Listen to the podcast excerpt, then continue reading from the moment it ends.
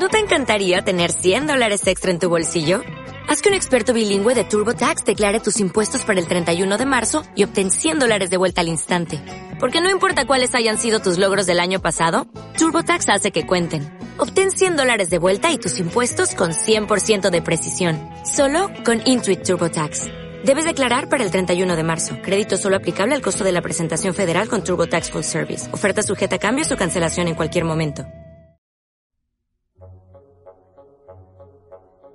Las ficciones de aguas turbias.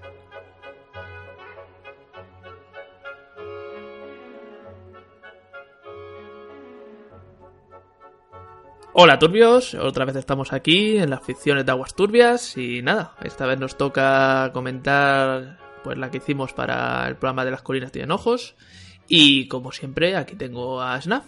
¿Qué tal? Muy bien, Sadariasa. Eh, lo hemos mencionado alguna vez, pero me gustaría que lo recordaras. ¿Recuerdas lo que pasó con, con este programa? Lo grabamos dos veces. Exacto. Lo, Pues- lo grabamos dos veces simplemente porque recuerdo terminar que nos miráramos y en plan, ¿tú estás satisfecho? No. ¿Lo volvemos a grabar? Sí. y seguro que el resultado no fue mucho mejor, pero mira, Pero bueno, lo intentamos, tío, lo intentamos. teníamos voluntad, teníamos, teníamos un- una energía que yo creo que ahora no poseemos. Pero bueno, hablando, hablando de la ficción, más adelante, bueno, ya sabes que a mí me, me interesa todo el tema de los asesinos en serie. He encontrado esta familia em, reseñada en, en alguno, en algún texto como, como ejemplo de asesinos en serie. Sí. Eh, bueno, esta, esta la escribí yo. Eh, tenemos una estructura un poquito rarita, ¿no? Ahí con metiendo a, a, a cierto personaje. Bueno, no sé si desvelarlo, pero bueno. Cierto chaval leyendo un libro y que al final descubrimos quién es, ¿no? Es un giro maravilloso. Pero lo realmente importante es la historia de esta familia. Y resulta que haciendo el programa, recuerdo que tuvimos que leer un poco de dónde venía Las Colinas Tienen Ojos, de que se había basado Wes Craven. Y me encontré con esta historia que me pareció completamente fascinante. Y decidí que, tío, en vez de que la contáramos nosotros con nuestras voces cutres de la época y haciéndolo mal y con mucho maravilloso, pero y. mm, Y, y, hombre, nos hubiéramos perdido mis... Exacto. Pues en vez de eso, qué mejor que ya que tenemos a Sier que la contara, ¿no? Hacer un poquito, pues lo que hacen muchos programas de radio, ¿no? De que, pues yo qué sé, ahora que Milenio 3 en su momento lo hacía y tal, de, de hacer como mini historias que nos contaban un poco, pues una historia que había pasado y demás, con sonidito también rollo fórmula de radio, radionovela, pero más, más literario, ¿no? Y es un poquito de donde salió todo esto. Con esto, creo que estaría bien decir que nunca inventaremos nada. Iker did it first, siempre. Exacto. Así que, ¿hay algo más que quieras comentar, Snaf, o la poco? No, me gustaría comentar que los interludios, ¿no? El prólogo y el epílogo, en este mundo más, más real, eh, me parece muy Stephen King, ¿no? Me- modestia aparte, ¿no? A- hacia mi compañero. Pero me- tiene el toquecillo. Sí, tiene un poquito el toquecillo. Seguramente algo, algo, algo estaría leyendo Stephen King por la época. Y. ¿Qué más decir? Pues también decir que era una época. Que, que- que se, ve, se ve mi mano por todas partes, ¿no? Eso de, ¿Cómo era lo, lo de malevolencia? Que digo, pero, pero menudos palabras estoy metiendo, tío. Y, y apacible bestialidad. Apacible bestialidad. madre. Sí, sí, sí. Ahí se nota, se nota tu mano ahí diciendo, bueno, ya lo. ya he visto tu texto, le he metido mi, mi palabra, ya, ya se la puedes enviar a Sier. Ya es mío. Yo lo único que tengo que decir es que esto era una época más feliz porque Wes Craven seguía vivo. Y eso ya se nota. Cierto, cierto. Cierto. A, veces me, ¿sabes? Me, me cuesta conectar al, al Wes Craven que nos trajo obras posteriores con el Wes Craven que nos trajo estas maravillosas obras, ¿no? Las colinas tienen ojos, la última casa a la izquierda, todo eso. Pero bueno, eh, no sé, creo que, creo que quedó bonita, ¿eh? Pues nada, a ver qué piensan los turbios. Aquí tenéis la ficción. El chico observó la estantería que se encontraba al final del pasillo de la biblioteca. Era la sección de literatura de misterio. Desde pequeño había evitado esa parte de la biblioteca por puro y simple terror. Esa sensación que uno tiene cuando está bajo las sábanas y sabe que en realidad No hay nada fuera, pero aún así no asoma la cabeza, por si acaso. Pero aquel día el chico había decidido asomar la cabeza y ahora no iba a echarse atrás. Recorrió la estantería con la mirada hasta que un libro le llamó la atención. Era un tomo de cuero sin rastro de título o autor por ninguna parte.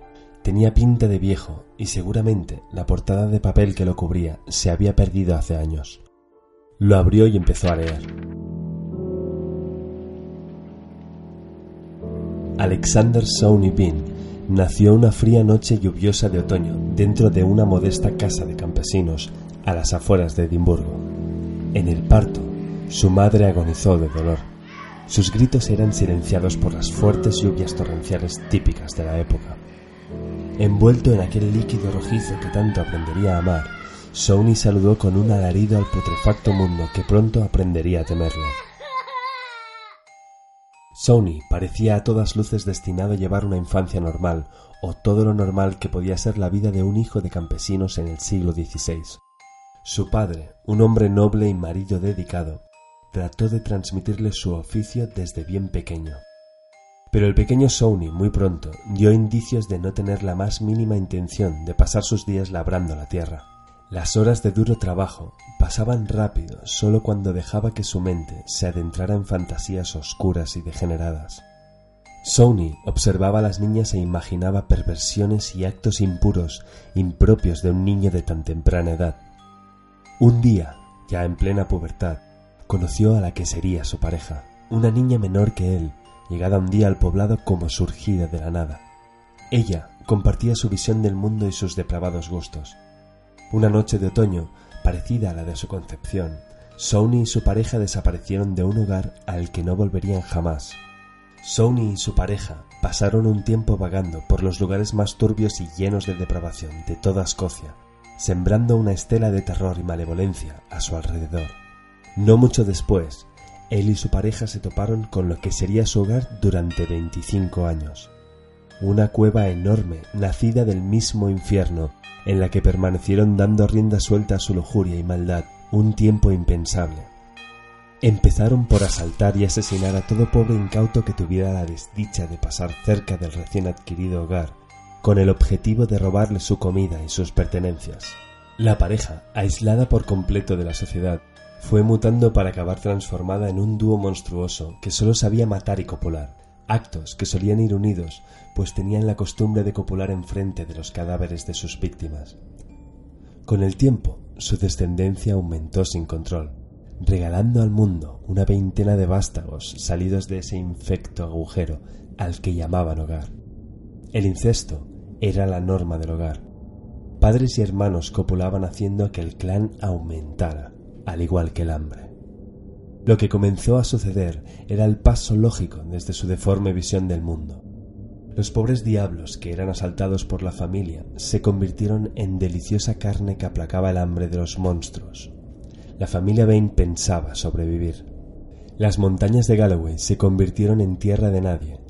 Rumores y leyendas se fueron difundiendo por toda Escocia. Las víctimas de esas criaturas se contaban por cientos cada semana llegaban a las costas restos de cadáveres humanos putrefactos y mutilados.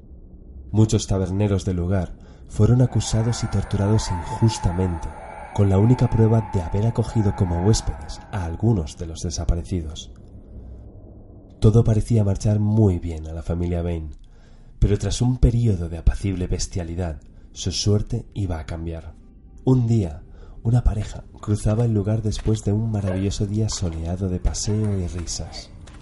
Los miembros de la familia Bain, al escuchar las risas y observar la felicidad de la pareja, violentados por el atisbo de luz que invadió sus oscuras almas, cayeron sobre la pareja y la atacaron. El joven luchó valerosamente contra los monstruos, espada y pistola en mano. Lamentablemente, no pudo evitar ver cómo el amor de su vida caía presa de las mujeres del clan, que la degollaron y sorbieron ansiosas los fluidos que salían de su cuello, como si fuera una fuente de agua. Todo estaba perdido y el joven, al ver tan dantesco espectáculo, cayó fulminado como si toda su vida se escapara de su cuerpo, listo para morir. Las risas del clan Bane inundaban todo el páramo, producto de observar su propia macabra obra. Fortuna para la humanidad y por desgracia para ellos, Una batida de caza con alrededor de treinta hombres pasaba por el lugar y descubrió el dantesco espectáculo. La familia huyó a las cuevas y el hombre fue rescatado.